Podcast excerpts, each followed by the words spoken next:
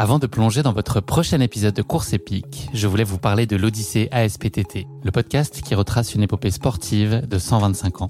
Le mouvement ASPTT propose une multitude d'activités sportives pour tout niveau, du débutant au confirmé, dans toute la France. J'ai particulièrement aimé dans ce podcast l'alternance entre les anecdotes historiques sur de nombreuses disciplines sportives et les témoignages en immersion des adhérents de l'association. C'est à la fois rythmé, vivant et instructif. Avec ce podcast, vous allez vous plonger dans l'odyssée de cette association, véritable pionnière dans la démocratisation du sport en France. Et puis les quatre épisodes de l'odyssée ASPTT mettent en lumière ce qu'il y a de plus essentiel dans le sport selon moi. Les notions d'égalité, de solidarité, d'inclusion et d'accessibilité. Et dont la course à pied est d'ailleurs une très belle expression, vous êtes bien placé pour le savoir. Vous savez désormais ce qu'il vous reste à faire. Faites comme moi, courez découvrir les quatre épisodes de l'Odyssée ASPTT sur votre plateforme d'écoute favorite. Thank you.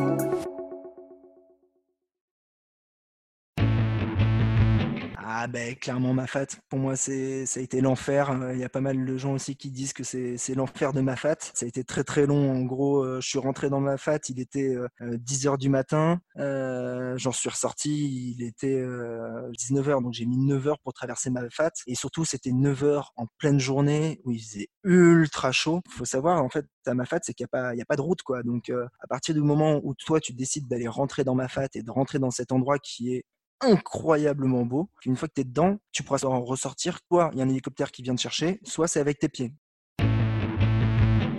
Et j'ai le souvenir qu'on est dans une petite forêt. Euh, moi, après, je me suis appelé la, forêt de Merlin l'Enchanteur, mais c'était une forêt où il y avait euh, des arbres qui n'étaient pas très hauts, mais euh, qui cachaient complètement la, la lumière qu'on pouvait avoir des étoiles ou de la lune. En fait, à un moment, je fais, je suis sûr d'avoir vu un truc là dans le petit virage là-bas, et je réavance, je vois un autre virage, et je suis sûr d'avoir vu un autre truc. Et là, il y, il y avait plusieurs. Je commence à entendre en fait comme des ricanements à chaque fois que j'avance. Et au bout d'un moment, en fait, je commence à éclairer, à me dire et à voir petit groupe de trois ou quatre sorcières euh, qui sont en train de discuter entre elles euh, dans le virage et euh, quand je les éclaire, elles, se barrent en courant et en rigolant. Bonjour à tous, je suis Guillaume Lalu et je suis ravi de vous recevoir dans ce nouvel épisode de Course épique. Avant toute chose, merci à tous de l'accueil que vous avez réservé à ce podcast. Vous êtes de plus en plus nombreux à nous suivre et cela nous fait très plaisir. N'hésitez pas à parler de course épique autour de vous pour continuer à le faire connaître plus largement encore. Pour notre épisode d'aujourd'hui, je vous propose de faire vos valises et de vous évader au cœur de l'île de la Réunion pour aller vivre une course parmi les plus mythiques qui soient, la Diagonale des Fous. Alexandre va partager avec la fougue et l'enthousiasme qui le caractérisent les souvenirs de cette course complètement folle qui marque à jamais celles et ceux qui y ont participé.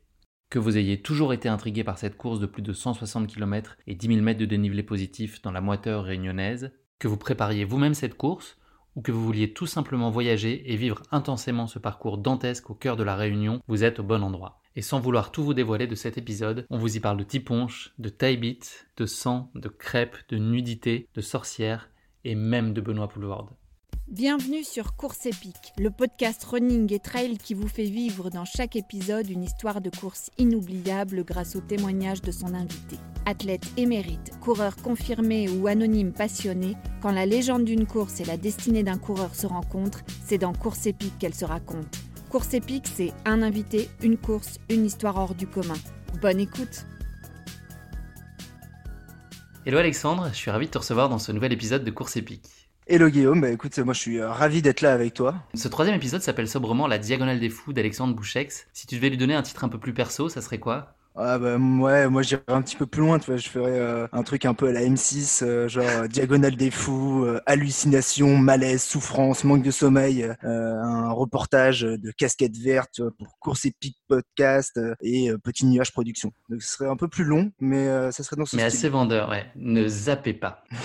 Pour commencer, Alexandre, est-ce que tu pourrais te présenter pour ceux qui ne te connaîtraient pas? Petit spoiler pour nos auditeurs les plus férus d'Instagram, tu es également connu sur ce réseau social sous le nom de Casquette Verte. Exactement. Donc, bah, en dehors d'être casquette verte, moi, je suis euh, Alexandre, j'ai 28 ans, je suis parisien, je travaille dans une grosse boîte de communication extérieure. Euh, je suis chef de projet système d'information, donc euh, très éloigné de la course. Et plus sur la course, bah, grosso modo, je me suis mis à courir il y a maintenant 5 ans, un peu par hasard. Et puis, je suis rapidement tombé dans l'ultra. Maintenant, l'ultra fait complètement partie de ma vie au quotidien. Et hormis la Diagonale des Fous, dont on va pas mal parler ensuite, c'est quoi les deux trois courses qui t'ont le plus marqué jusqu'ici?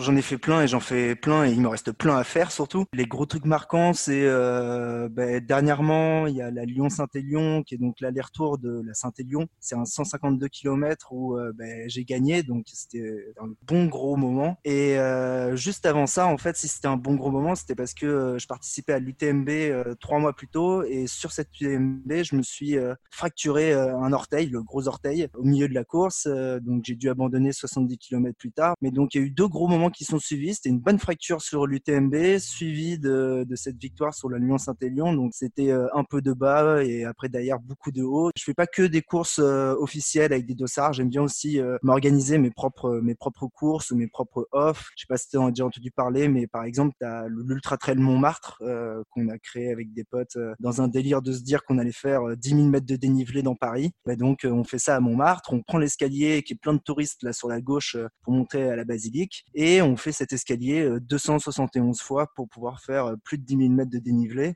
Donc, euh, donc voilà, donc il y a aussi bien des dossards sur des grosses courses réputées dans les bons moments que des trucs qui n'ont ni queue ni tête, qui n'ont pas de sens, comme Montmartre, mais qui restent bah, tout aussi amusant et du moins c'est un bon passe-temps. Et la principale motivation qui te pousse à courir, l'accomplissement que tu trouves toi dans cette pratique, c'est quoi? Je pense que c'est juste un, passage de ma vie, c'est-à-dire que moi j'ai toujours été un peu comme ça où, euh, où je pense qu'il y a un moment pour tout et euh, bah, là en ce moment c'était le sport qui est venu à moi un peu par hasard, principalement bah, le trail et euh, ce qui me pousse à continuer en fait c'est bah, j'ai pas encore découvert le moment où c'était où ça va devenir impossible. À chaque fois que je me lance dans un défi, dans une course ou que je m'inscris sur un nouveau truc, au moment où je m'inscris, je me dis que c'est impossible et que je vais pas réussir à le faire. Et, euh, en fait, petit à petit, je m'entraîne euh, et euh, bah, ce, cette chose qui est impossible devient totalement possible à mes yeux au fur et à mesure. Et puis après, tu le réalises. Et puis après, c'est derrière toi. Tu te demandes, bah, c'est quoi la prochaine limite? Donc c'est voilà, c'est un peu aller chercher à chaque fois la limite, voir où elle est. Donc bah, je continuerai jusqu'à jusqu'à ce que je la trouve, quoi. La course à pied aujourd'hui, ça occupe une part importante de tes semaines. Moi qui te suis euh, avec attention sur Instagram, je vois les, volumes d'entraînement euh, qui sont les tiens. Est-ce que tu peux nous parler un peu d'une semaine type pour toi, euh, une semaine standard, pas forcément même dans une logique de prépa? À quoi ça ressemble? Je cours tous les jours et parfois je m'autorise un petit jour de repos. Euh, généralement, en fait, je cours le soir après le boulot, donc très souvent je rentre du boulot en courant. Moi, je travaille à Neuilly et j'habite dans l'est parisien, donc euh, je traverse Paris euh, et je me rallonge toujours en passant par Montmartre ou par le sud de Paris pour pouvoir faire un peu, de, voilà, un, peu de détour et me balader. Donc c'est devenu en fait assez naturel maintenant de me déplacer en courant et, et j'ai pareil cette, petite règle qui existe en moi de me dire, ben, tu fais jamais moins de 23 km c'est à peu près 1h45. Donc, euh, dès que j'ai deux heures de libre le soir, euh, je, fais tous les soirs ce type de, sortie. Le week-end, c'est un petit peu plus. Euh, ça va être entre 3 et 4 heures le samedi et pareil, 3 et 4 heures le dimanche. Et avec le confinement, la, règle du jour a un peu changé? Ben, j'avais plus besoin d'aller au travail, donc mon, mon, retour du taf, je pouvais le faire dans mon salon, de, de, mon de ton ordi à ton canapé, mais... Et ben, donc ben, ça a rapidement tourné. là, on est le dernier jour du confinement pendant qu'on enregistre. Et, euh, on est heureux. sorti les stats et euh, grave, on est heureux là parce qu'on sait qu'on va pouvoir sortir tranquillou. J'ai sorti les stats et j'ai regardé. En fait, j'ai fait euh, en 52 jours, j'ai fait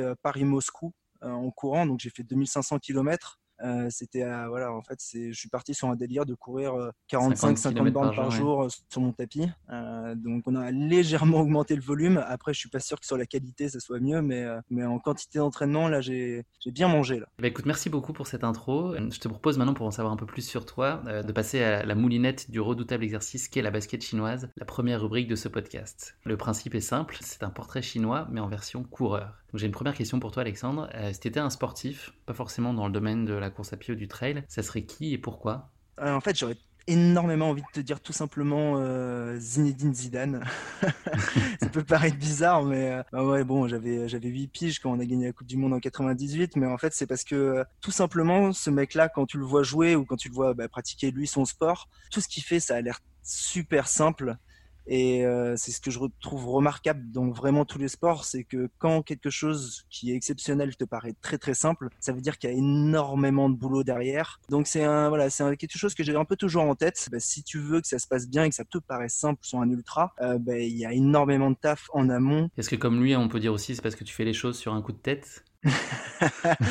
ouais, attends, là t'attaques un sujet sensible hein, parce que moi la, finale de 2006 contre les Italiens, j'ai pas réussi à m'en remettre. Mais j'irai me venger, euh, j'irai me venger. Si un jour j'ai l'occasion d'aller courir en Italie, euh, d'habitude j'y vais pas pour gagner. Là, ça sera juste pour gagner et ça sera avec grande fierté que je sortirai le numéro 10 de Zizou. Euh. Ce sera une belle revanche. Et si tu étais un animal si j'étais un animal, j'hésite entre deux en fait. J'hésite entre euh, le lynx et la chouette. Euh, le lynx, euh, il est stylé, mais je pense que je préfère la chouette. En fait, je préfère la chouette plutôt pour l'aspect un peu philosophique de l'animal. Tu sais, il y a une phrase qui dit c'est la tombée de la nuit que que la chouette de Minerve prend son envol. Et en fait, ce que veut dire cette phrase, c'est bah, il y a un temps pour tout. il faut attendre la nuit pour que la chouette vole. Donc il y a vraiment un temps pour tout. Donc il faut savoir bien se focuser sur les choses qu'on fait au moment où il faut les faire. Et il y a un deuxième aspect qui est aussi dans cette phrase. En fait, c'est que une fois que les choses sont finies, qu'on peut vraiment les analyser et qu'on peut euh, se rendre compte de ce qu'on a fait, de bien ou de pas bien de faire une analyse pour voir comment on peut mieux faire par la suite. Donc la chouette. Et en plus, elle arrive à tourner son cou d'une manière euh, assez insolente. Donc ça, c'est Ça t'arrive parfois pour voir si t'as des coureurs euh, derrière toi? Ah ouais,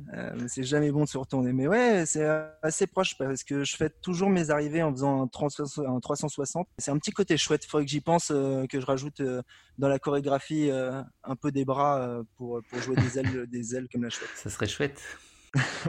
Celle-là, je l'aurais pas osé. non, je suis pas sûr qu'elle existera au montage dans l'émission. Je te promets, de la coupe, elle est bien.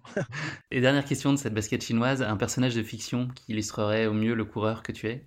Pareil, je pense que ça va te paraître bizarre, mais moi, mon personnage de fiction, en fait, ce serait euh, Bernard Frédéric. Je sais pas si tu vois qui c'est, c'est le personnage dans, le podium. C'est le côté, euh, donc, euh, ce, un cœur qui bat, un nez qui flaire, une décision qui tombe. Tu vois, c'est ce côté, en fait, du personnage qui est, qui est assez minable. il est médiocre, mais il est, il est beau dans cette médiocrité. Et lui, il est conseiller clientèle, tu vois, de, de banque la journée. Et la nuit, c'est Claude François. Donc, moi, je me retrouve pas mal là-dedans. C'est la journée, je suis en costume cravate au bureau. Et, et la nuit, je deviens ultra trailer. Donc voilà, il y, a un truc qui me touche chez, ce personnage. Ok, super. Bah, écoute, merci pour cette présentation. Bah, je pense que tout le monde te connaît bien mieux maintenant. on va commencer à se plonger euh, tranquillement euh, dans ta, ta folle aventure. Je vais en planter le décor dans les grandes lignes. La Diagonale des Fous, c'est une course de plus de 160 km qui se tient chaque année en octobre au cœur de l'île de la Réunion. Le parcours compte son lot de jungle, de cirque, de cols de haute montagne, de chemins escarpés et près de 10 000 mètres de dénivelé positif. À titre de comparaison, les coureurs en ont vu une ascension plus importante que celle de l'Everest et c'est 8848 mètres d'altitude. Le parcours qui traverse l'île de part en part du sud au nord est considéré comme l'un des plus difficiles du circuit mondial, mais aussi comme l'un des plus beaux, et je pense que tu vas nous le, confirmer ensuite. Plus qu'une course, la Diagonale des Fous est une véritable religion sur l'île de la Réunion. Elle suscite un intérêt grandissant chaque année et devient des courses à faire une fois dans sa carrière de trailer avec un graal ultime, arriver à rallier l'arrivée au stade de la Redoute à Saint-Denis. Le palmarès de la Diagonale des Fous compte ces dernières années les plus grands noms de la discipline, François Den, Kylian Jornet, Benoît Girondel, ou encore la réunionnaise Marcel Puy qui l'a remporté 5 fois entre 1995 et 2010 chez les féminines. C'est aujourd'hui à travers ta voix et surtout tes mollets que nous allons vivre cette course fascinante pour nombre d'entre nous. Pour démarrer cette histoire, Alexandre, je te propose de remonter le temps plusieurs mois avant la course au moment des préinscriptions. On peut dire qu'à ce moment-là, tu avais les yeux un peu en diagonale. Comment s'est passée ta décision de t'inscrire? Ouais, c'est exactement ça en fait. Ben, j'avais 25 euh, ans, donc c'était il, y a 3 ans. Je courais depuis deux années, mais j'avais pas fait grand-chose, en tout cas pas en trail. Et euh, ben, on est euh, fin de l'hiver, février-mars. je rentre de boîte de nuit très tardivement euh, dans un état euh, ultra.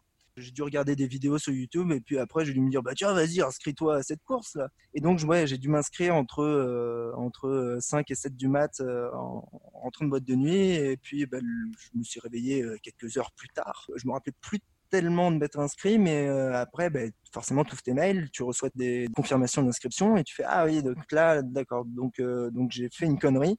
Donc euh, avant les conneries, tu vois, c'était plutôt des tickets de carte bleue que tu retrouvais dans tes fonds de poche. Et ben là, c'était euh, c'était un, un deux stars sur la diagonale des fous. Quel niveau de connaissance tu avais de la diagonale des fous à ce moment-là? Ben, j'en avais relativement peu en fait, euh, parce que tout ce que je connaissais de la diagonale, c'était ben, que c'était une course mythique. C'était une course que tous les ultra trailers rêvent de faire et j'avais vu euh, quelques vidéos, mais euh, vraiment pas plus. Je connaissais pas la Réunion, même la distance, euh, bah, c'était le, double de ce que j'avais déjà fait. C'était cinq fois le dénivelé de ce que j'avais déjà fait. Donc, c'était quoi ta référence de course à ce moment-là? Bah, Pas grand-chose. Ça faisait vraiment deux ans que je courais, donc en dehors de des semi-marathons, marathons, et j'avais juste en trail fait deux fois la Saint-Élion, deux fois l'éco-trail de Paris, et j'avais découvert le vrai trail un petit peu avec avec le festival des Templiers, mais j'avais jamais dépassé 70 70 ou 80 km. Est-ce que tu pourrais nous en dire plus sur les étapes et les critères d'inscription et de sélection? Parce que je pense que ça pourrait intéresser euh, nos auditeurs qui projetteraient peut-être de prendre un jour le départ de cette course. Comment ça se passe concrètement?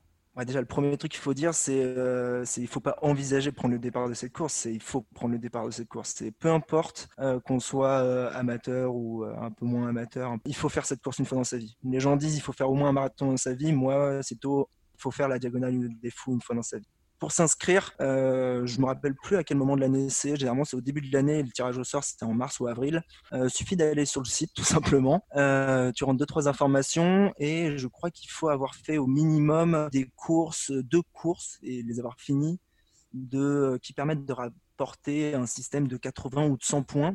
Et je crois que pour avoir 80 ou 100 points, un kilomètre, c'est un point. Euh, donc une course de 80 km, c'est 80 points.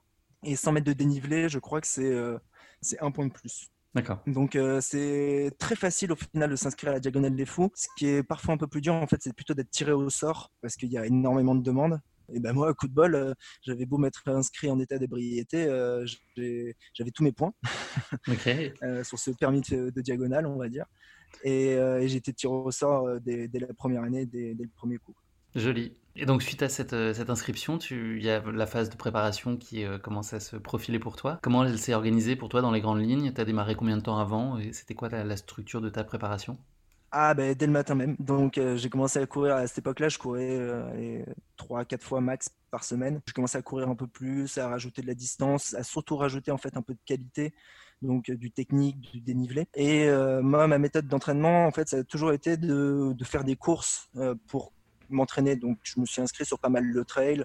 Euh, donc j'ai refait euh, le trail du Mont d'Or qui est dans le Jura, j'ai refait des courses pendant l'été et euh, j'avais été tiré au sort la même année sur la CCC qui est donc le 100 km de l'UTMB et donc ça me permettait de au moins faire une fois un 100 km juste avant la course. La CCC, c'est fin août et euh, la Diagonale des Fous, c'est en octobre. Donc, euh, ma méthode de préparation, ça a été plutôt euh, voilà, légèrement augmenter les volumes et surtout essayer de faire des courses et de me mettre dans des conditions réelles, sachant que en dehors d'être à la Réunion et de se lancer sur la Diagonale des Fous, il n'y a pas de, réellement de moyens pour se préparer à cette course. Surtout quand, comme moi, on est parisien et que et que on s'entraîne dans une côte qui fait 24 mètres de dénivelé euh, dans le bois de Vincennes. C'est pas les conditions les plus favorables, effectivement. Et donc là, tu, tu vas au bout de ta prépa et tu es à la porte d'embarquement direction La Réunion. Est-ce que, tu te sens comment à ce moment-là? Est-ce que tu es en confiance? Est-ce que tu as de l'appréhension avant de monter à bord?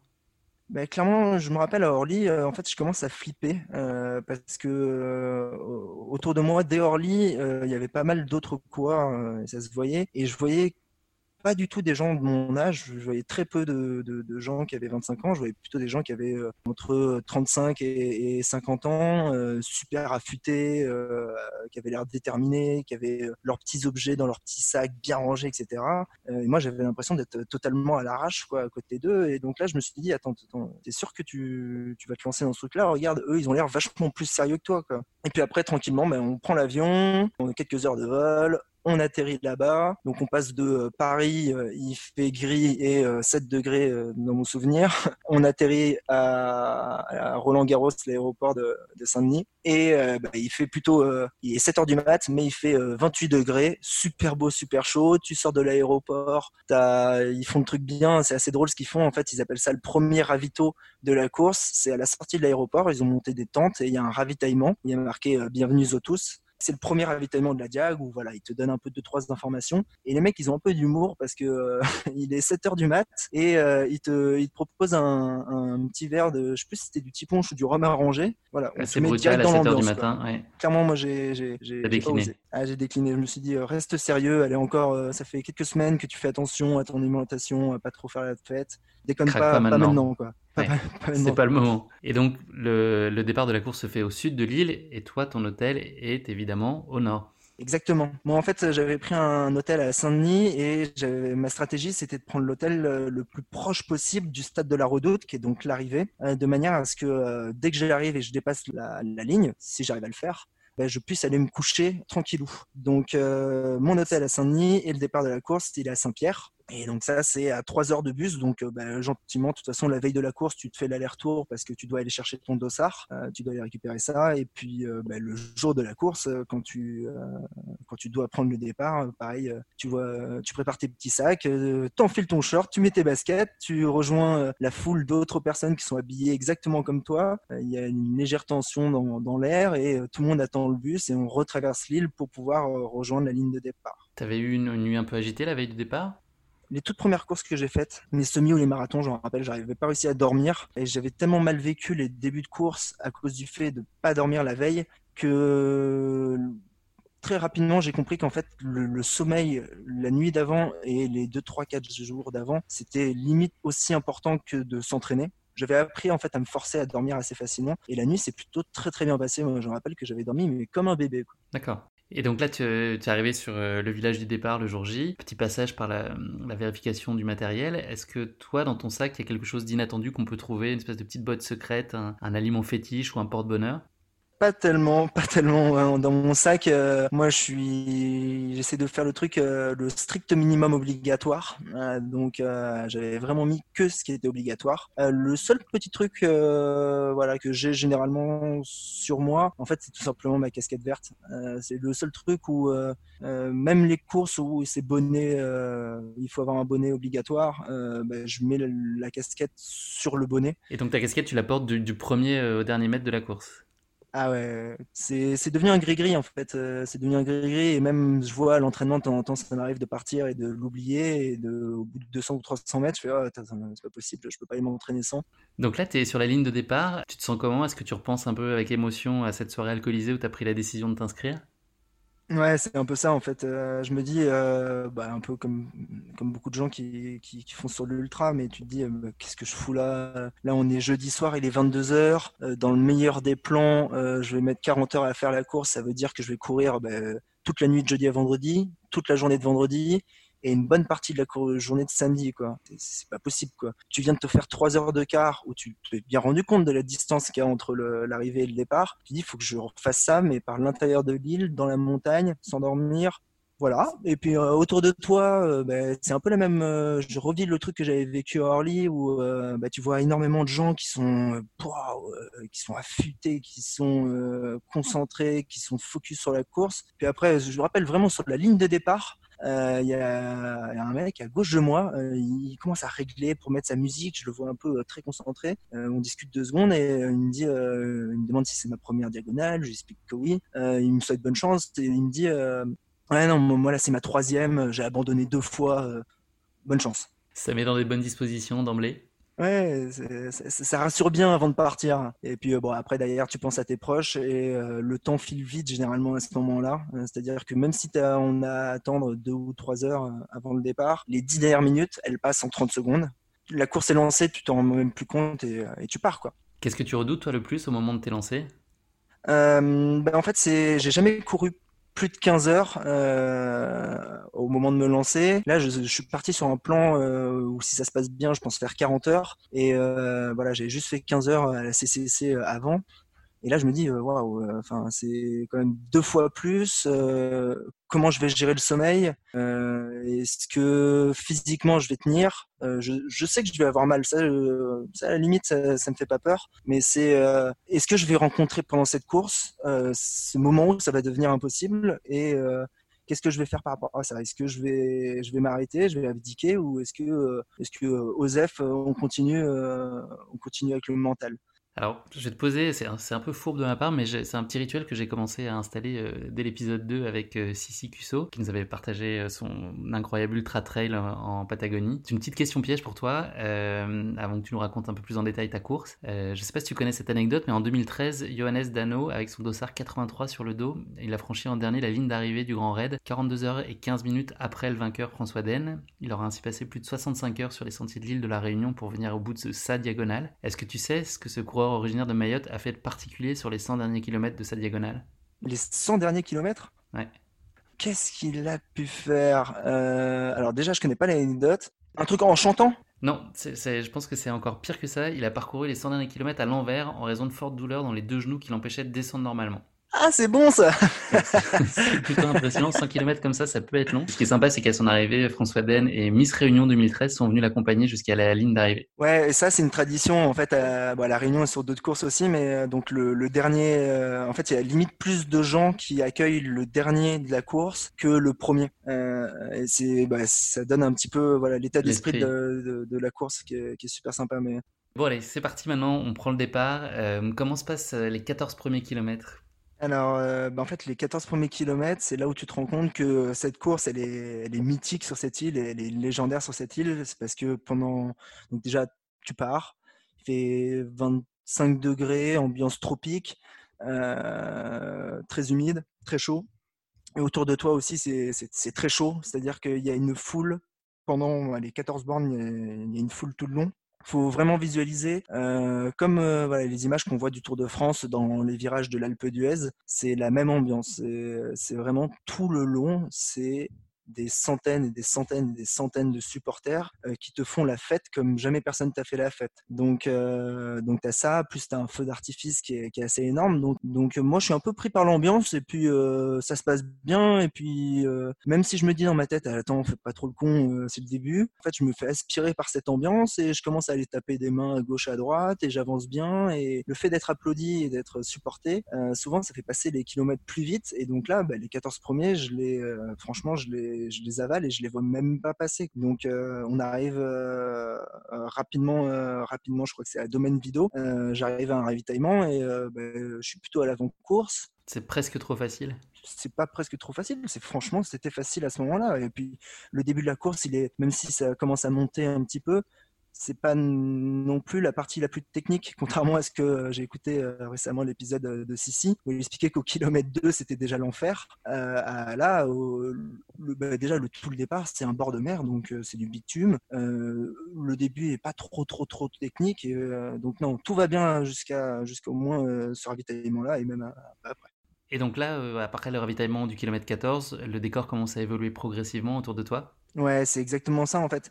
Euh, en fait, on commence vraiment à rentrer un peu plus à l'intérieur des terres et on va commencer à prendre de l'altitude, c'est-à-dire qu'on était, euh, on était parti euh, bah, à 0 mètre d'altitude de la mer et on va monter quasiment, je crois, à, 2000 sur, sur 40 ou 45 km, je crois. donc, donc ça change complètement. On passe de bord de mer tropical à euh, bah, montagne, montagne un petit peu élevée. Et puis là, ça commence à être un peu technique. Il commence à y avoir euh, des singles euh, pour courir, mais surtout des racines dans tous les sens, des, rochers de toutes les tailles. Puis là-bas, les, les, rochers, ils sont pas bien rangés comme dans les Alpes, c'est-à-dire qu'ils sont aléatoirement placés sur, sur le chemin donc voilà, déjà le sol il commence à être comme ça et puis surtout au niveau de la, météo, vers le kilomètre 40, je pense que moi ça va mettre 5 heures à peu près à faire ces 40 km à pouvoir monter en haut. Et donc bah, il est 3 heures du mat, bah, là il fait plus 25 degrés tropical. Là c'est ambiance, il fait 0 degrés et limite ça gèle. Et je me rappelle que ça m'avait choqué, c'est-à-dire moi j'étais parti en débardeur, à la cool, euh, même si euh, on avait la veste obligatoire, euh, je l'avais pas mise. Et bah, autour de moi, quand j'éclairais avec ma petzel, au bout d'un moment, je me rendais compte que le, bord était légèrement gelé. Donc je me disais, putain, mais c'est quoi ce, délire quoi? Comment on peut avoir un tel écart de température? Et, et, donc, ouais, ça a vraiment changé. C'était une autre partie de la course. Là, ça y est, on, rentrait dans ce qu'est la diagonale avec cette partie nocturne et déjà beaucoup plus froide. Et donc là, avant d'arriver sur Silaos, qui est l'étape d'après, tu vis un moment euh, magique, un moment d'anthologie que tu n'oublieras jamais? En fait, euh, le premier tiers de course, c'est jusqu'à Silaos, au kilomètre 65. Et un peu avant Silaos, bah, le jour s'est levé. Et je me rappelle que le moment où le jour s'est levé, moi, j'étais sur euh, une ligne de crête incroyable où à gauche et à droite, c'est euh, globalement des précipices. Un chemin ultra technique qui, normalement, ne te permet pas de trop regarder ailleurs que sur tes pieds. Mais là, c'était juste magique. C'est-à-dire qu'à droite de moi, il y avait une mer de nuages avec, dans mon souvenir, Python Textor qui dépassait de, de cette mer de nuages. Et le, le, soleil qui apparaissait très légèrement avec des, nuances de couleurs incroyables. Et je, je m'arrête jamais en course pour faire des photos ou des choses comme ça, mais là, je me suis arrêté, tu vois, rien. Ça, a duré, ça a dû durer 5-10 secondes. Pendant 5-10 secondes, je me suis dit, là, arrête-toi, profite, quoi. C'est magnifique ce que tu vois. Tout le monde n'a pas l'occasion de, de, voir ça souvent, donc profites-en. Ça a duré 5-10 secondes. Puis après, je suis reparti.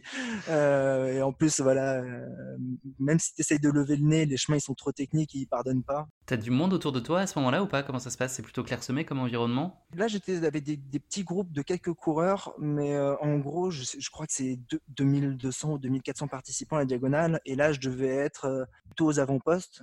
donc, quand tu es un peu aux avant-postes, tu es plutôt dans des petits groupes de coureurs, voire tout seul. Là, j'ai le souvenir que j'étais avec quelques coureurs, que ça avançait bien. Il y avait des Réunionnais, des Français, et dans mon souvenir, il y avait un Danois. Et j'ai le souvenir d'avoir fait après la descente sur Silaos, où là tu te manges, bah, tu te manges clairement moins, je sais pas, moins 900 mètres de dénivelé en rien, en 3 ou 4 km. Tu regardes devant toi, tu fais, attendez, mais non, mais je passe pas par là, moi. Il faut, courir là, vraiment, là-dedans. Et je me rappelle quand j'avais descendu cet endroit avec un Danois et on se surveillait l'un l'autre, qu'il n'y en ait pas un qui, tombe ou qui se fasse mal.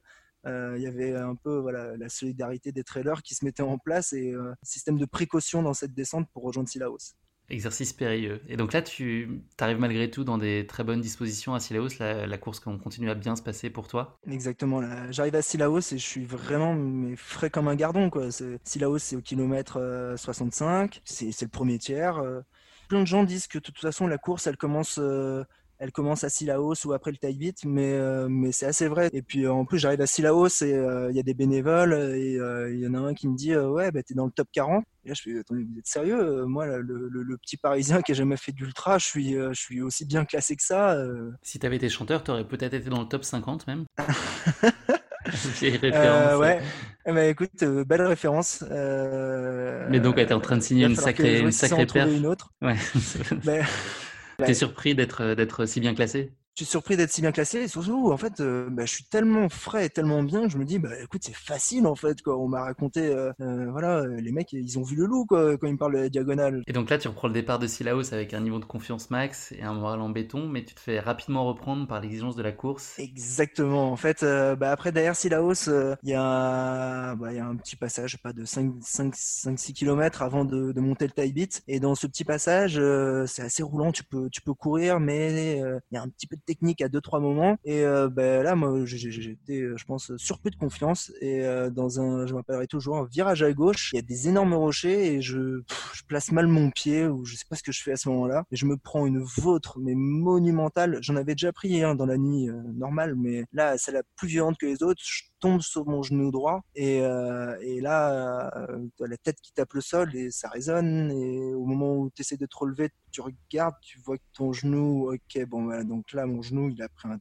énorme pet. Ça commence déjà à saigner. Tu te relèves, tu fais, oh putain, j'ai mal au genou. Tu passes ta main dedans euh, en dehors du sang et là tu te rends compte que bah, c'est chaud, et tu regardes l'autre genou, tu fais, attends, mais c'est pas pareil là des deux côtés. donc, en fait, ce qui s'était passé, c'est j'ai, je sais pas c'est quel os, mais j'ai un os qui est venu se, se déplacer légèrement. Il sortait pas, hein, pas de fracture ni rien, mais il s'était euh, bien déplacé. Donc maintenant, euh, bah, tu vois, là, pendant que je te parle, je suis en train de toucher mes genoux et euh, j'ai un espèce de, ne, t'inquiète pas. et j'ai un espèce de d'ovni, d'ovni, une petite, une petite un petit souvenir de la réunion. Genou, voilà, c'est un petit souvenir que je garde maintenant tout le temps et et ça me rappelle en fait maintenant à chaque fois euh, baisser la garde. et ne pas se concentrer. Euh, ça, tout de suite, ça se paye cher. même si j'étais pas encore habitué à cette époque-là, euh, j'avais compris que le concept de l'ultra c'était quand même un concept où il faut considérer que la douleur elle est normale parce que si si tu la combats, c'est elle qui va gagner. alors que si tu l'acceptes, si tu considères que c'est normal d'avoir mal, bah, tu as peut-être une petite chance de négocier avec elle pour qu'elle te laisse tranquille et qu'elle te laisse courir. Parfait. Et donc là, euh, on arrive aux environs du kilomètre 70, il y a un sacré morceau qui se présente devant toi l'ascension du col du Taibit. Exactement. Donc le Taibit, euh, l'avantage, euh, je sais pas si c'est un avantage, mais moi je l'ai commencé, il était 9-10 heures du matin, je pense, non, un peu avant. Je suis parti à 7 heures de Silaos, donc il devait être 8 heures du matin. Et le Taibit, c'est une montée qui doit faire, je pense, 5-6 km de distance, mais tu as surtout plus 1002 de dénivelé positif. Euh, bah là, contrairement à quelques heures en arrière, il commence déjà à faire beaucoup plus chaud et c'est la première vraie grosse ascension sèche. Ouh, c'est dur à dire. Facile, ouais. je suis fier de moi. Euh, euh, qu'on arrive à qu'on prend en fait. Et euh, c'est à ce moment-là où en fait, c'est vrai que la course elle commence peut-être là, parce que c'est à ce moment-là que tu te prends ta première vraie claque si tu te l'es pas prise avant. Donc c'est très costaud parce que c'est une vraie association très brutale et c'est là où tu, tu, te rends compte de la difficulté de la réunion. C'est les, sentiers sont pas progressifs et, et ils sont pas tout plat parfaitement, au sens où tu vas avoir beaucoup de, de marches ou de hauteurs à passer qui font jamais la même hauteur. C'est-à-dire qu'il n'y a pas deux marches qui vont faire euh, tout à 25 cm comme à Montmartre. Euh, non, non, là, c'est tu vas avoir une marche qui va faire 5 cm, celle de derrière, elle va en faire 45, celle de derrière, elle va en faire 37. Donc ton pas, il peut pas tout le temps aller chercher le même rythme. Donc ça, c'est ultra usant et surtout les marches, très difficile. Ça sous-entend euh, quand il y en a une centaine, ça va, mais quand il y en a 600 à passer et qu'il faut réaccélérer entre certaines marches parce que tu veux reprendre du rythme, c'est vraiment tuant. Donc, je galère à monter le type beat. heureusement, pendant le type beat, en fait, il y a un moment où, si, si on t'a pas prévenu avant, ça choque un peu, mais il y a un mec déguisé en roi avec euh, quelques acolytes qui te proposent une, euh, ce qu'ils appellent une euh, tisane ascenseur. Perso, j'en ai pas pris, hein, j'ai un peu flippé. mais, mais donc, tu es au milieu de nulle part, tu es en train de monter un col, tu es complètement arraché. Et un mec déguisé en roi qui sort, qui fait hey, tu, tu, voudrais pas une petite tisane là? Globalement, les autres coureurs, ils s'arrêtent pour faire cette petite pause tisane?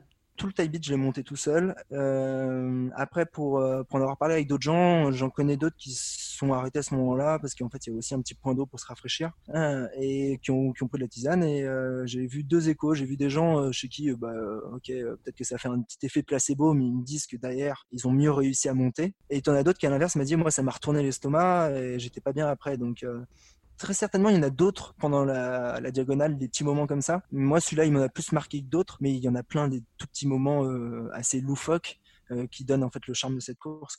D'accord. Donc tu te sors de ce col, bonhomme allant, et euh, tu t'apprêtes à t'élancer dans le mythique cirque de Mafat.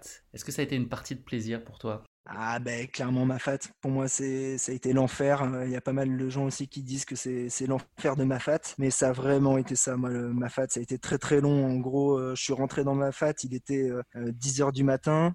Euh, J'en suis ressorti, il était, euh, j'étais au sommet du Maïdo à 19h, donc j'ai mis 9 heures pour traverser Mafat. Et surtout, c'était 9 heures en pleine journée où il faisait ultra chaud. Et ce qu'il faut, savoir, en fait, à Mafat, c'est qu'il n'y a, pas, il a pas de route, quoi. Donc, euh, à partir du moment où toi, tu décides d'aller rentrer dans Mafat et de rentrer dans cet endroit qui est, d'un point de vue paysage, incroyablement beau, euh, ben, ce qu'il faut savoir, c'est qu'une fois que tu es dedans, tu pourras en ressortir soit il y a un hélicoptère qui vient te chercher, soit c'est avec tes pieds. Mais il n'y a à aucun moment un quad ou quoi qui va venir te chercher, te porter. Donc il faut aussi avoir en tête que si tu te blesses, ça va être euh, beaucoup plus lourd et douloureux que si tu te blessais sur un petit sentier euh, tranquille à côté. Ça fait une surpression pour toi en termes de, enfin, psychologiques ou pas de savoir ça? Est-ce que ça change la donne? Vu que je m'étais déjà explosé avant, je me suis dit, ah, je connais les probas. Logiquement, euh, un truc qui s'est déjà passé a plus de probabilité que de, de, réarriver que quelque chose qui s'est jamais passé. Donc fais gaffe.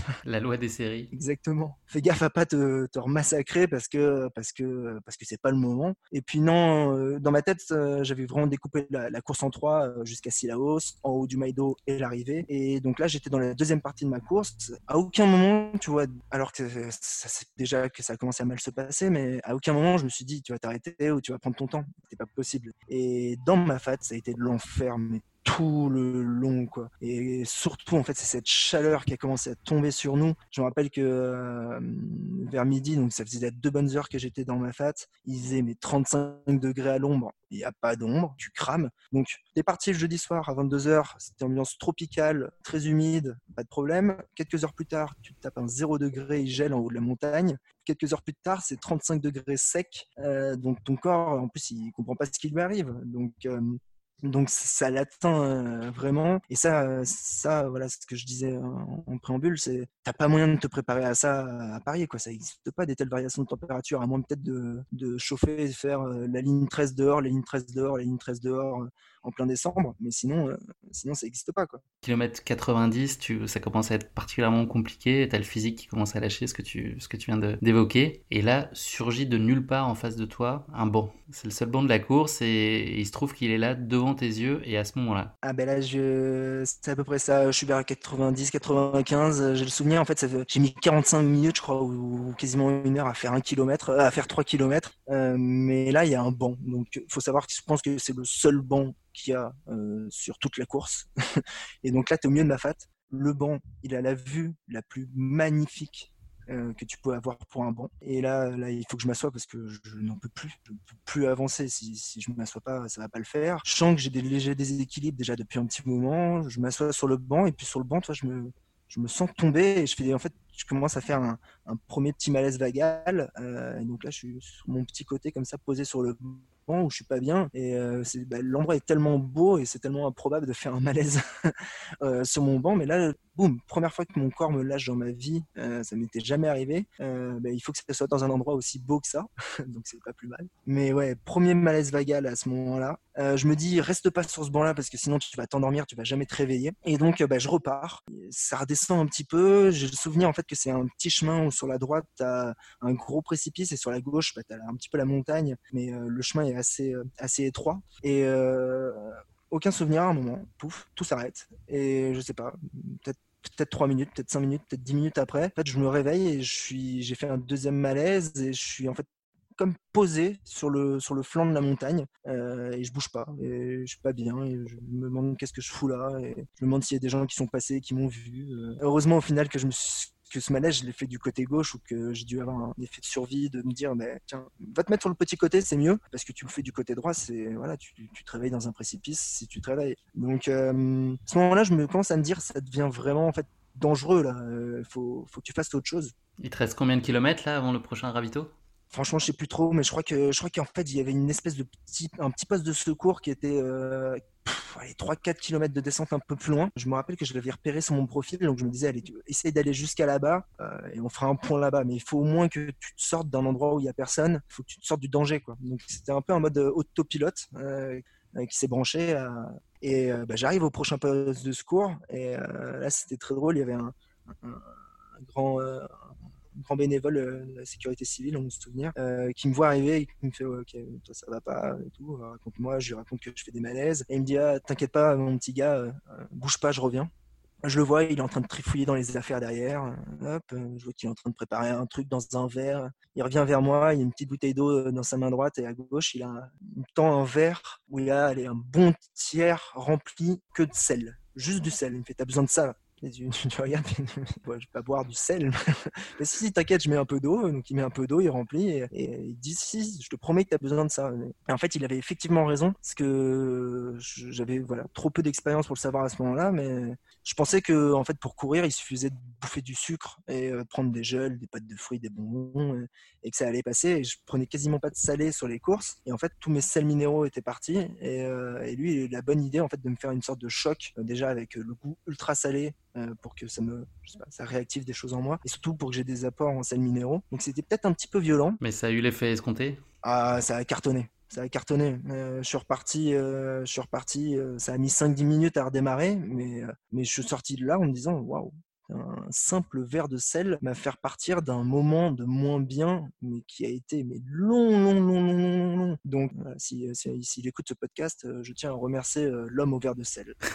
Et donc là, tu as repris ton coup de boost, donc tu es plutôt au mieux tu continues à te t'extraire tranquillement de la, fin du cirque de Mafat. Et là, en face de toi, donc au sortir du, du cirque, si j'ai bien compris, il y a la montée du Maïdo. Est-ce que tu peux nous en parler, nous expliquer en quoi euh, cette, euh, cette, montée est si En fait, la, montée du Maïdo, euh, c'est 8-10 km, je crois, de distance à peu près, ou peut-être un petit peu plus. Et il y a 1600 ou 1700 de dénivelé. Et si elle est si mythique, c'est en fait parce que bah, elle, arrive, elle arrive au kilomètre 110 de, la course. Et donc, bah, tu es quand même bien entamé. Généralement, tu t'es mangé déjà toute la première nuit et toute la journée.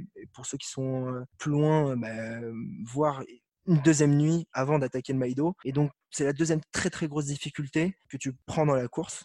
Une fois que tu es en haut du Maïdo, même si c'est pas bien de se dire que tu vas finir, logiquement, si en haut du Maïdo, tu es encore vivant, ça va le faire. Donc, c'est aussi euh, voilà, c'est l'échappatoire de ma fat et c'est aussi la, fenêtre qui s'ouvre vers le fait d'être finisher, même s'il y a encore beaucoup de distance. Euh, moi, le Maïdo, euh, bah, en fait, j'ai beau dire que ça allait beaucoup mieux. Hein. Euh, j'avais toujours ultra mal au genou. Euh, tu commences à être quand même relativement fatigué là parce que ça faisait, je pense, 20 heures que je courais. Donc, euh, je commence à avoir un peu sommeil, etc. J'ai le souvenir que j'ai une première hallucination en fait au début de, la montée où il y a une falaise à droite et je suis sûr et certain d'avoir vu sur cette falaise un, un, dessin guerrier avec des hommes, 3-4 hommes qui sont en train de chasser une tête de loup géante. Et je me suis renseigné par la suite, en fait, pas du tout. Hein. Il n'y a, pas du tout ça à l'île de la Réunion, mais moi, je voyais ça sur une falaise de 80 mètres. Donc, euh, donc ça, va, ça va bien, mais je pense que tout n'est pas bien branché non plus dans, dans l'animal. Et euh, bah d'ailleurs, en fait, au tout début de la montée, euh, je me retrouve avec une femme qui avance bien et on commence à discuter. Elle est, elle est brésilienne et je n'avais même pas en tête de me dire, bah, voilà, elle est peut-être dans les, dans les premiers, c'est en fait c'était un peu le cas. On discute de tout et de rien, on discute de popcorn, j'ai le souvenir. Et derrière, en fait, je, on en vient à me dire euh, Ouais, mais ça va, tu montes bien. Et euh, je dis Ouais, bah, toi aussi, tu montes bien. Elle me dit Ouais, mais là, je suis un peu fatigué euh, parce qu'il y a deux semaines, j'ai battu le, record de l'ascension du Kilimanjaro. En 2 heures et 20 minutes. Ah, beau score. Donc, ouais, une, une féminine monstrueuse. Ouais, monstrueuse. En fait, c'était Fernanda Machiel et je la, la connaissais pas du tout à l'époque, mais donc super sympa. Et donc, on a fait toute la montée ensemble. Elle m'a plutôt traîné euh, dans la montée, en fait. Mais, euh, on l'a fait totalement ensemble et, super cool. Et euh, donc, je me suis quand même dit, bon, bah, tu dois pas être si mal, quoi, si tu es encore avec elle. Donc, effectivement, je n'étais pas si mal. Et, et on finit le Maïdo à assez tranquillement et en fait la nuit tombe quand on arrive en haut, quand on arrive au sommet et donc bah, quand tu es, es au Maïdo, voilà, ce que je disais tout à l'heure, c'est que tu sens que tu peux aller au bout. Quoi. Il y a encore un bon moment mais tu sens que tu peux aller au bout. Et donc là, tu as un gros morceau une fois que tu as franchi Maïdo avec une grosse descente qui t'a passé fort derrière? Ouais, c'est exactement ça. En fait, tu as, une descente, euh, tu as 13 km de descente et tu fais euh, moins 1700 de dénivelé. Et euh, bah, ça, pareil, je savais pas encore à cette époque-là, mais la descente, c'est beaucoup plus traumatisant que la montée en, ultra. Et je bah, je savais pas. et donc, bah, je me lance un peu comme un fou dans cette descente. ça se passe franchement pas trop mal. je commence à réactiver les jambes, même si je douille, j'avance bien. Et euh, donc là, c'est quand même la nuit, euh, donc euh, c'est la deuxième nuit, ça fait plus de 20 heures que tu cours. Et j'ai le souvenir qu'on est dans une petite forêt, que moi après je me suis appelé la, forêt de Merlin l'Enchanteur, mais c'était une forêt où il y avait des arbres qui n'étaient pas très hauts, mais qui cachaient complètement la, lumière qu'on pouvait avoir des étoiles ou de la lune donc très sombre et donc il y avait que les ombres qui étaient portées par en fait la lumière de zèle. J'ai le souvenir que je sais pas pendant 5-10 minutes, euh, je me pose des questions existentielles euh, comme euh, voilà c'est quoi la meilleure méthode pour manger un Kinder Bueno? Est-ce que c'est un bout par un bout, deux bouts Voilà, tu commences à avoir ton cerveau qui commence à faire des calculs un peu n'importe quoi, inattendu. Et ça en arrive au point où, en fait, à un moment, je, fais, je suis sûr d'avoir vu un truc là dans le petit virage là-bas. Et, et hop, je réavance, je vois un autre virage, et je suis sûr d'avoir vu un autre truc. Et là, il y, avait plusieurs. Je commence à entendre en fait comme des ricanements euh, à chaque fois que j'avance. Et au bout d'un moment, en fait, euh, je commence à éclairer, à me dire euh, et à voir des petits groupes de trois ou quatre sorcières qui sont en train de discuter entre elles dans le virage. Et quand je les éclaire, elles, se barrent en courant et en rigolant, en ricanant. Et, j'ai ça, mais qui m'arrive mais pendant. Ouais, allez, pareil un bon 10 minutes quand même à, vraiment voir ces sorcières et à les entendre. Et... C'est vrai que c'est un coin qui est réputé pour ses sorcières de manière générale. Mais attends. après la scène de chasse sur le mur. Ouais, après j'en ai discuté avec des, des réunionnais qui, euh, qui m'expliquaient que qu'il y avait voilà, des, des, des, mythes et des légendes euh, dans, dans, dans, ce coin-là. Ça m'a rajouté au fait. C'est peut-être possible alors. Voilà, ça m'a rajouté au fait que c'était peut-être possible. Après, c'est peut-être possible aussi que j'étais ultra fatigué et que j'avais bu un verre de sel hein, et que mon cerveau est parti un peu en cacahuète. Mais tu leur as proposé un Kinder Bueno peut-être? Ah, j'aurais bien aimé, j'aurais bien aimé. Mais aussi, j'aurais bien aimé qu'elle me propose, me propose un petit ravito, un ravito sorcière, ça m'aurait fait, plaisir. J'en ai fait pas mal hein, des alus en course, mais, mais celle-là, c'est ma, ma, plus belle. Et c'est surtout celle où je me rappelle que je vivais le truc, c'est-à-dire que je voulais au bout d'un moment, j'en étais au point où j'essayais de, les rattraper. De, je voulais tellement vérifier que c'était bien ça que je courais plus en suivant le chemin, mais que je courais en, suivant le bruit que je croyais entendre de leur ricanement. Euh, donc, euh, c'est une période qui a duré longtemps, ces alus là. Ça a été, on parle de quelques minutes. Je, pense que c'est 10 minutes, mais peut-être que c'était plus court et que ça a paru un peu plus long dans ma tête. Mais j'ai l'impression que ça a duré une bonne dizaine de minutes. Et surtout, en fait, j'ai le souvenir qu'après, un quart d'heure après, je me rends compte que je viens de vivre un truc comme ça et que c'est pas du tout normal. Et donc il y a un décalage entre moi qui reprend conscience de ce que de la réalité face à ce que j'ai pu voir auparavant. Donc euh, donc euh, c'était un bon moment. C'était un bon moment. Et après, je termine ma descente tranquillement. Je vois plus de sorcières. Et, euh, mais ça, c'était un bon moment. Tu t'accroches à quoi là comme idée à ce moment-là? C'est quoi le truc qui tient? C'est le, la base de vie d'après? C'est euh, tu penses à tes proches? C'est que tu vas chercher où à ce moment-là l'énergie et la motive pour mettre un pied devant l'autre? Clairement, la motive, elle est euh, même si souvent tu penses à tes proches euh, et que ça c'est un peu le, le moteur tout le long de la course, à ce moment-là, c'est trop avancé, tu as déjà trop mal pour euh, penser à des trucs aussi philosophiques, aussi éloignés. Là, tu as besoin de trucs un peu plus réels. Et donc là, tu commences à regarder ta montre et à te dire, OK, ben, sans souci, là, c'est dans, euh, c'est au kilomètre 126. Là, je suis au 124. Il me reste 2 kilomètres. Euh, vas-y, quoi, vas-y, avance. Donc, je me, étape par étape, quoi, maintenant. C'est du ravito tout prochain ravito. D'accord. Et donc là, tu arrives à son souci, qui est euh, la deuxième base de vie au kilomètre 126, tu viens d'en parler. Tu fais un, stop assez rapide là ou tu as besoin de te poser? Non, bah moi en fait, euh, je marche un peu comme ça. C'est, j'ai l'impression que s'arrêter au ravitaillement, même si très certainement je me trompe, hein, mais je fonctionne comme ça. Euh, s'arrêter, c'est perdre du temps. Donc, je m'arrête le minimum de temps possible. Mais par contre, à sans souci en fait. Euh, ce que je savais pas, mais apparemment c'est une tradition. Mais le, le, ravito, il se passe dans une école. J'ai le souvenir où il y a un petit préau et moi je, je vais m'asseoir tranquillement dans le préau. Euh, et euh, il y, a, y, a, une petite fille, une petite fille en fait de l'école, qui, qui, vient me voir et qui me dit Monsieur, vous voulez une, une crêpe Je fais quoi? Il y a des crêpes ici? Donc ouais, bien sûr. oui. Attends, je viens de voir des sorcières, meuf. tu me proposes une crêpe, bien sûr. Donc j'ai le souvenir que je lui en ai même pris trois. Euh, mais donc c'était super sympa parce que tu passais, euh, tu passais dans l'école de ces petites filles, tu avais les dessins, euh, les dessins qui avaient été faits par les enfants de l'école et donc toi es, voilà, ça fait 24 heures que tu cours, tu t'es moche, tu pues et tu as quand même quelqu'un qui vient te proposer le meilleur truc au monde, c'est-à-dire une crêpe. C'est un bon moment quoi. Donc là, je me suis arrêté un petit peu plus longtemps que d'habitude, mais mais mais j'ai pas non plus, j'ai pas non plus fait un méga stop à ce moment-là, il te reste un marathon et 2000 mètres de D+, en face de toi. Est-ce que dans ta tête, tu es déjà un finisher ou c'est prématuré de te dire ça à ce moment-là? En fait, j'étais tellement sûr de finir que dans ma tête, euh, en fait, c'était... Ouais, il reste plus qu'un marathon et 2000 mètres. Il n'y a pas d'autre option.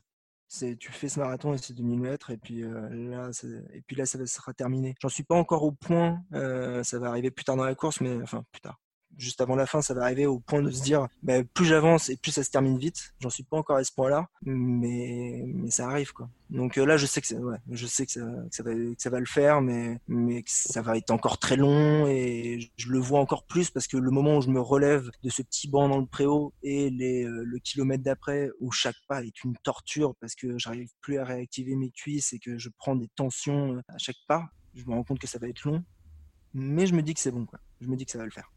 Et comment se passe ensuite donc les 20, 20 km après euh, ce stop? Ah ben, là, clairement, les de, en gros, de sans souci à la possession, je n'ai quasiment aucun souvenir, mais genre zéro. C'est effacé, alors que euh, j'ai dû mettre, je sais pas, 3 heures, je pense, à faire 20 bornes. Euh, c'est une partie qui est assez cool. Je n'ai aucun souvenir. Le seul souvenir que j'ai, c'est j'ai un moment, j'ai ma, ma, qui me lâche au milieu d'un endroit super sombre, et j'ai le souvenir de galérer aller chercher des piles en mettant le flash de mon iPhone euh, on a le droit de dire des marques. Euh, je pense qu'il faut que tu en cites au moins trois autres. Euh, Huawei et Samsung. donc je mets, le, je mets le flash de mon téléphone et donc je me dis, mais t'es censé être un ultra trailer, là, t'as été sur ton, portable pour aller chercher des piles. Pourquoi tu fais des trucs à l'arrache comme ça? Faut que tu te prépares plus. Donc j'ai le souvenir de ça, mais sinon le reste, rien, zéro, nada. Il est quelle heure là à ce moment-là? On est en pleine nuit? Ah, là, là, là c'est la pleine nuit. En fait, c'est la nuit depuis, depuis le haut du Maïdo. Quand la Petzl me lâche, il doit être 23 euh, parce que je, ouais, ça doit être, ouais, il doit être 23 heures parce que je sais que j'arrive à minuit à la possession. Donc, on est samedi à minuit. Donc, euh, j'ai couru bah, jeudi soir, tout vendredi. Et là, on est, euh, on est minuit le samedi. Donc, à ce moment-là, tu as dormi 0 minutes. Ah ouais, de toute façon, la strat, c'était de pas dormir. Hein. La strat, je m'étais dit en partant, donc le plan de 39-40 heures, 39-40 heures sans dormir, j'ai été étudiant, j'étais en école de commerce, je sais que ça se fait. Je sais que c'est physiquement possible. Après, je sais pas si c'est possible de le faire euh, en faisant un ultra, mais si je le faisais en allant en boîte de nuit deux fois, je suis capable de le faire en faisant une course. Donc euh, j'étais parti sur ce plan-là et, euh, bah, là, un peu après la possession, on attaque un endroit qui s'appelle je rappelle, je vois le panneau là, où il y a marqué Bienvenue sur le chemin des Anglais avec un grand smiley Et, là, bah, en fait, moi, ça va pas être bienvenu sur le chemin des Anglais du tout. Pour moi, ça va être bienvenu sur, le, sur cet enfer du chemin des Anglais. Qu'est-ce qu'il a de particulier, ce chemin des Anglais? On court sur le côté gauche, c'est ça? Ah ben tu cours, tu cours comme tu peux. tu cours, euh, tu cours so British. C'est euh, non, tu cours avec euh, une heure de décalage dans ta tête. on va dire ça. si c'est une heure de moins, ça va. ouais, dans ce sens-là, ouais. Mais, mais là, il y avait, il y avait moins une heure de sommeil et il y a le sommeil qui tombe. Et cette espèce de chemin, en fait, c'est un, ça dure 7 km, je crois, peut-être un petit peu moins. C'est un comme un chemin pavé. Il faut imaginer le chemin qu'il y a dans le magicien d'Oz, euh, comme euh, voilà, cette route de briques, mais on lui rajoute 400 ans d'érosion euh, volcanique. Et elle n'est pas faite avec des briques, mais elle est faite avec des dalles volcaniques qui doivent faire, je sais pas, 80 cm sur 80 cm. Mais donc, elles se sont complètement enchevêtrées, elles sortent du sol, donc c'est c'est un bordel pas possible. c'est super joli apparemment en journée. Moi, j'ai passé de nuit, donc j'ai pas vu grand chose. Mais le problème, c'est que là, j'avais sommeil, mais à un point juste pas possible. En fait, ce qui se passait, c'est le début du chemin. Ça fait des S exactement comme quand tu la forme, c'est tu lances un spaghetti sur le sur le mur pour voir s'il est cuit. C'est une méthode un peu étrange. Hein. Mais, ça fait des S comme ça. ça marche très bien. Bon, après, le mur est un peu. Désolé j'ai le chemin qui monte en S vraiment très bien formé. Donc, tu es censé prendre le virage à 180 degrés à chaque fois. Et mais moi, je m'endors en fait. Je suis en train de m'endormir en courant. Donc, j'avance ou je cours, mais je m'endors en même temps. Et donc, ben, j'avance sur le chemin. Je fais 4-5 mètres. Mes yeux, je sais qu'il y a 4-5 mètres tout droit, donc mes yeux se ferment en se à l'aise je me tape dans un truc et en fait je me rends compte que je suis en train de, bah, de, pas du tout prendre le virage et de continuer tout droit. Donc ça, c'est tout le long du chemin des Anglais. J'étais en train de m'endormir, m'endormir, m'endormir en courant et ça fait très bizarre en fait. C'est la première fois que ça m'arrive. Ça m'est déjà arrivé de m'endormir à des endroits un peu improbables. Mais, euh, là, euh, là, je suis en train de courir, je suis en train de faire un truc. Normalement, tu dors pas quand tu fais un truc. Tu, tu dors quand tu es en cours de philo au lycée et qu'il est 8 heures du matin. Mais tu dors pas euh, en faisant un ultra, en étant debout. Et donc là, je me dis, bah, il faut surtout pas que tu t'endormes. Donc, tu essaies de lutter contre le sommeil, tu t'inventes des méthodes. Je commence à me mettre des petites baffes pour rester éveillé. Je commence à, me dire, bon, attends, c'est quoi le plus important C'est de boire ou c'est de pas dormir? Et à me dire bah, peut-être que le plus important c'est de pas dormir et, donc je, me, je, commence à me prendre mes, flasques et à me jeter l'eau des flasques dans, dans, les yeux pour, pour rester éveillé. Donc tout ce que je dis, je pense que c'est pas du tout une bonne méthode. Hein. Faut peut-être dire. exactement, parce que ça peut être dangereux, mais mais bon, en tout cas ça, ça, a marché parce que je suis resté réveillé et je suis arrivé au ravito d'après qui est, qui est, Grande Chaloupe au bord de l'eau et, et, là il est, 4, il est 4 heures du matin, kilomètre 151, ça fait 30 heures que je cours. Euh, il me reste une grosse quinzaine de bornes. Il n'y a plus que Colorado à passer c'est bon, j'ai survécu au chemin des Anglais, euh, voilà, et hop. Là, je suis vraiment, ce qu'on disait tout à l'heure, là, je passe en mode, euh, allez, on envoie, euh, enfin, on envoie, on fait tout ce qu'on peut pour continuer à avancer, de manière à ce que ça se termine le plus vite possible. D'accord, donc là, comment ça se passe, ton passage sur le, Colorado? Bah, très bien. En fait, à Grande Chaloupe, j'ai pris un petit café, donc à l'aise. Et donc, je suis en train de me réveiller. Et le Colorado, on monte très très lentement. Je me suis fait en fait, euh, euh, je, suis avec deux personnes euh, un peu plus âgées qui ont une vingtaine d'années de plus que moi, 45-50 ans, qui m'ont un peu pris pour le pour le pour leur petit. C'est allez gamin, viens avec nous, on, te traîne. Donc donc je, me mets un peu dans leur pas et j'avance avec eux. Je parle plus trop. De toute façon, quand je parle, ça n'a plus tellement de sens que je raconte. Et donc, bah, on monte bien le Colorado, le mieux possible. J'ai le souvenir qu'on se fait doubler par un mec qui en courant, mais il court dans la montée au kilomètre 160 de la course. Et euh, en fait, je, me rappelle à ce moment-là que c'est quelqu'un qui s'était arrêté de dormir, lui, à, Sans Souci. Et euh, j'en ai discuté avec lui après la course. Il m'a dit qu'il avait quasiment dormi une heure, une heure ou une heure et demie euh, à Sans Souci. Et en fait, lui, bah, il s'est arrêté pendant une heure, une heure et demie dormir il est parti donc une heure et demie après nous, et là il nous rattrape, mais il nous fusille, et puis lui il est frais, pas de problème, il vit bien sa fin de course, il est, pas en train de mourir sur place. donc euh, Peut-être de quoi revoir ta, théorie et ta conviction de pas dormir du tout sur une course? Exactement. Après je suis très têtu, donc, euh... donc je suis pas sûr que c'est la bonne méthode, mais en tout cas ça m'a prouvé qu'il bah, y a d'autres méthodes qui fonctionnent, euh, et qu'il n'y a pas que la mienne euh, ou celle que je, je pensais possible. Mais donc je finis la montée du Colorado, pas de problème. Et j'arrive en haut du Colorado. Quand tu es en haut du Colorado, tu as une vision sur Saint-Denis. Donc là, le premier truc, j'arrive à repérer mon hôtel. déjà, je me dis, bon, le lit est pas loin. Quand tu regardes un peu plus proche, en fait, tu, te rends compte qu'il y a le, stade de la Redoute juste en bas de la descente. Donc tu sais que bah, voilà, il y a, y a, plus que, y a plus que la descente à faire. C'est quoi la première chose que tu ressens à ce moment-là quand tu, tu vois la ligne d'arrivée au loin?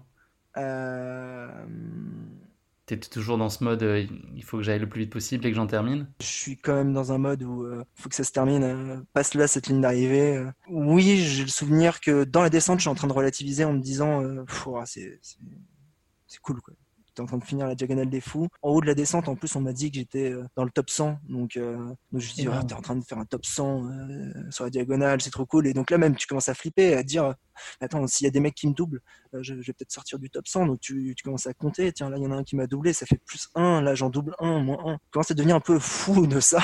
Mais, mais ouais, et puis la descente, ça faisait quand même 30 bornes que je courais quasiment plus.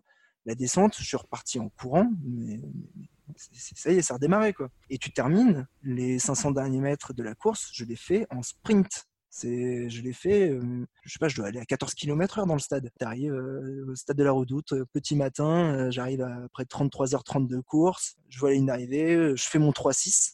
Je me rappelle, le classique. Galéré. Ah, et, puis j'avais bien galéré. Il y a des courses où tu te rends compte en fait de la difficulté dans la course, sur la douleur que tu as à la réception de ce 3-6 à l'arrivée. Là, je rappelle, j'en étais quasiment tombé par terre tellement ça faisait mal. Mais de toute façon, c'était terminé. Donc, euh, donc c'est bon.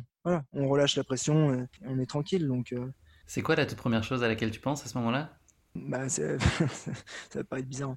Euh, J'avais juste envie de boire une bière en fait. Donc euh, la première chose c'est boire une bière. Mais euh, après en fait ce qui se passe c'est que je vais m'asseoir un petit peu plus loin. Je commence à refaire un peu la course dans ma tête et je pense à mes proches. Et euh, j'avais euh, perdu mon, grand-père euh, quelques quelques mois plus tôt. Et bah, je, je, me disais putain il serait fier de toi. Donc tu penses à, ce genre de truc là. Puis après bah, t'appelles tes proches et tu leur expliques ouais bah ouais, ouais bah, écoutez j'ai fini la diagonale des fous. Et bon non, tu leur expliques qu'en c'était le, truc le plus dur que tu as jamais fait de ta vie. Ils étaient inquiets pour toi? Il y a ce truc du live trail qui leur permet de voir euh, comment tu avances. Donc, euh, ils te suivent sur Internet de ravito en ravito. Euh, et donc, bah, ils, ils, avaient très bien vu que le début de course se passait bien, même très très bien. Et en fait, ils m'ont dit, ouais, on s'est inquiété quand tu étais dans ma fat parce qu'il y a un moment où, pour faire 10 km, tu as mis genre 2h30 ou 3h. Donc, Là, ils sont un petit peu inquiétés, mais donc c'est un peu l'effet pervers de, de, ce truc-là où bah, ils peuvent pas se rendre compte en fait de la réalité de ce qui se passe. Peut-être que c'est juste la, la, puce qui bug. Bon, là en vrai, j'étais vraiment mal, mais euh, mais ouais, ils étaient euh, pas mal inquiétés. D'accord. Et donc là, tu t'écroules, tu, te poses, tu appelles tes proches. Ouais, et donc bah, je suis assis. En fait, je me suis foutu un peu, un peu à l'écart de tout le monde. J'avais envie d'être tranquille. Euh, il y avait la grosse sono, les autres qui arrivaient. juste voilà, respirer. Et ce qui se passe, c'est que j'arrive plus, en fait, je veux me lever pour pouvoir partir. Euh, et j'arrive juste, en fait, plus à me lever. Et j'essaye, hein, impossible avec mes bras, mes machins, mes trucs. Je ne peux plus me mettre debout. J'ai juste trop mal et mes jambes ne fonctionnent plus. Et euh, donc, je commence à appeler à l'aide et tout. Enfin, c'est assez. Euh, c'est pittoresque. C'était mon moment Bernard Frédéric de la course, je pense. Euh, j'étais magnifique, mais j'étais pittoresque. Euh, et il y, a, deux, euh, deux, jeunes femmes qui me voient au loin, réunionnaises, et qui viennent me voir, qui elles me félicitent, t'as fini le grand raid et tout, vachement bien. Et, super sympa, elles me proposent de, me prendre dans leur voiture et de me déposer à mon hôtel juste à côté. Donc elles m'aident à me lever. Et en fait, bon, elles me portent plus que moi, j'avance. Et me balancent dans la bagnole comme si j'étais un bagage. J'essaie de résister, de pas m'endormir dans la bagnole quand même, euh, mais c'est dur. Euh, elle me pose à l'hôtel, euh, là pas de problème. J'arrive à l'hôtel, il y a un ascenseur. cool. Alléluia. alléluia, parce que là, les deux étages, je ne les aurais pas montés. je sais que tout ce que j'ai envie, en fait, c'est de me coucher, mais juste avant de me coucher, je veux vraiment prendre une douche parce que bah, je suis encore plein de, le genou, c'est du sang coagulé, il y a de la terre partout, euh, les médrailles sont blancs. Euh, même si je suis fatigué, je vais quand même essayer de me doucher. le problème, c'est que c'était une, baignoire et euh, j'avais plus assez de souplesse ou de force pour lever ma jambe assez haut, pour pouvoir rentrer dans la baignoire. Donc, donc là, j'ai fait j'ai fait de la haute ingénierie. En fait, j'ai rempli la baignoire de flotte et je me suis laissé tomber dedans D'ailleurs, ça pu être dangereux parce que j'aurais pu ne, pas ressortir. Mais donc, je me laisse tomber dedans, je me douche, pas de problème. Je ressors, j'arrive à en ressortir. En fait, il faut imaginer une, limace vraiment qui sort de. J'ai fait la forme en S du, du bord de la baignoire. Je me laissais glisser contre ce que j'arrivais à attraper pour aller jusqu'à mon lit. Je me fous dans mon lit. Il devait être 9 ou 10 heures du matin, samedi matin. Je me dis, allez, tu vas te réveiller demain, dimanche, tu vas dormir 24 heures. Euh, tu en as besoin, de toute façon, tellement de sommeil en retard que c'est ce qui va arriver. Et euh, donc, effectivement, je mets, mets vraiment pas longtemps à m'endormir, mais par contre, je me fais réveiller 5 heures plus tard par un truc qui m'est jamais arrivé, c'est je me fais réveiller par la faim. C'est-à-dire que euh, vraiment, j'ai une, une, dalle impossible à faire passer et je me dis, mais si tu manges pas tout de suite, il va t'arriver un problème médical, donc il faut que tu manges. Et j'avais plus rien dans ma chambre. Euh, en tout cas à côté de moi. Et euh, donc je me dis, bah, allez, bah, tu sors, hein, de toute façon, là il est, il est 15h, il, va, y a des trucs ouverts à côté.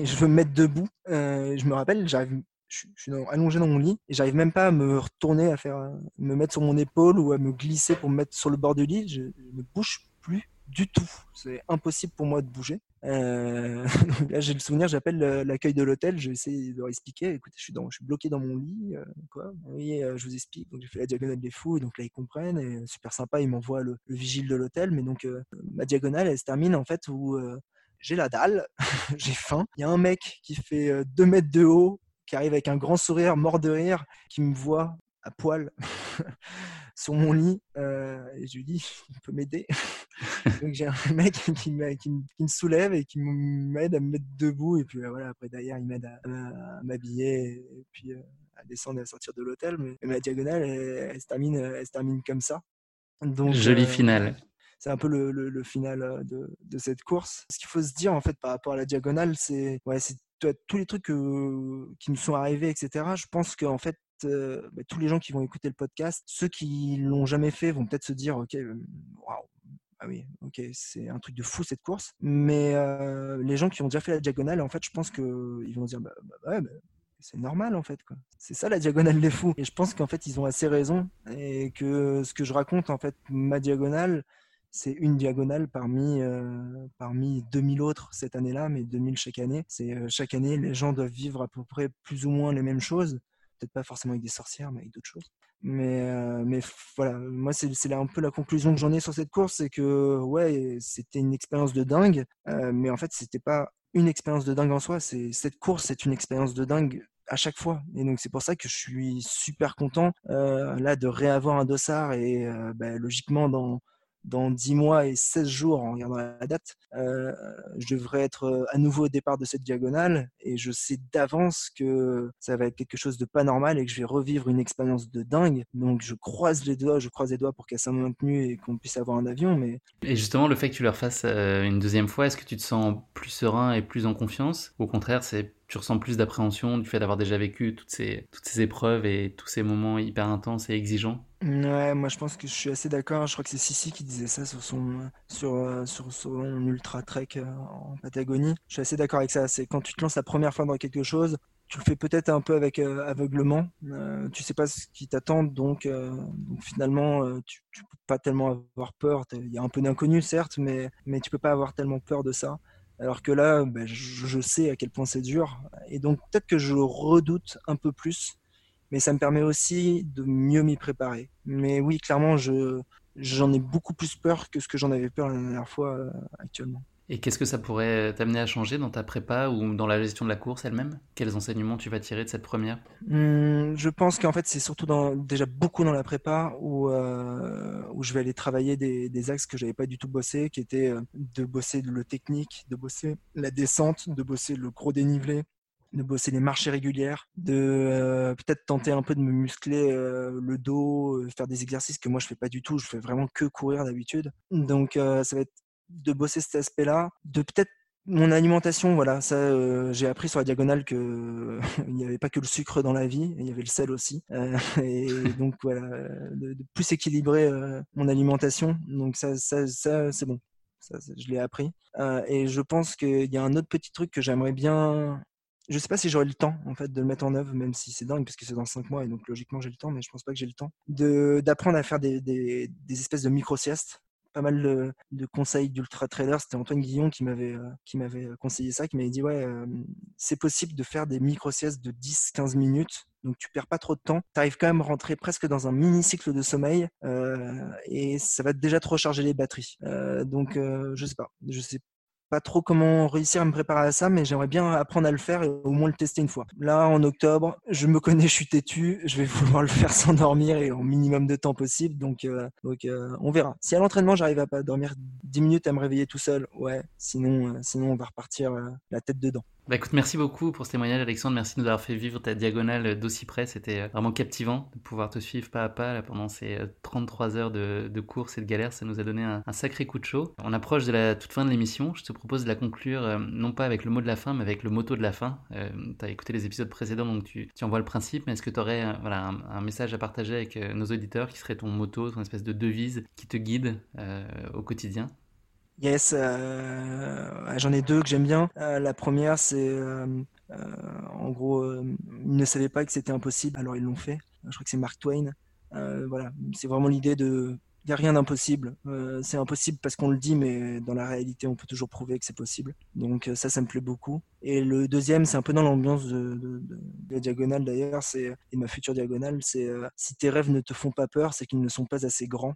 Sous-entendu, la peur, elle fait partie de, elle fait partie de des essences et de ce qu'on peut mettre dans le moteur pour que pour réaliser les choses. Donc, quand on a peur de quelque chose, bah, c'est peut-être parce que cette chose, elle mérite qu'on en avait peur. Donc euh, c'est plutôt positif. Il faut en tirer du positif. Cette fois, c'est vraiment la fin. Euh, je suis vraiment ravi de t'avoir accueilli. Et puis, euh, bah, écoute, on te souhaite beaucoup de courage pour cette nouvelle édition et puis toutes les courses qui t'attendent, on l'espère, sur le, second semestre de l'année, si on peut raccrocher les dossards. Prends soin de toi. Bonne fin de confinement. Il nous reste que quelques heures. On touche au but, puisqu'on enregistre cette émission le, le 10 mai aujourd'hui. Et à très bientôt, j'espère. Merci beaucoup, Alexandre.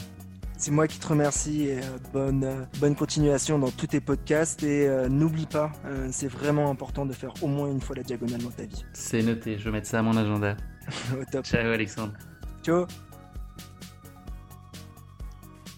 Merci à tous de nous avoir suivis. Vous avez aimé cet épisode? N'hésitez pas à en parler autour de vous ou encore à nous mettre 5 étoiles sur Apple Podcast. A bientôt pour notre prochain épisode.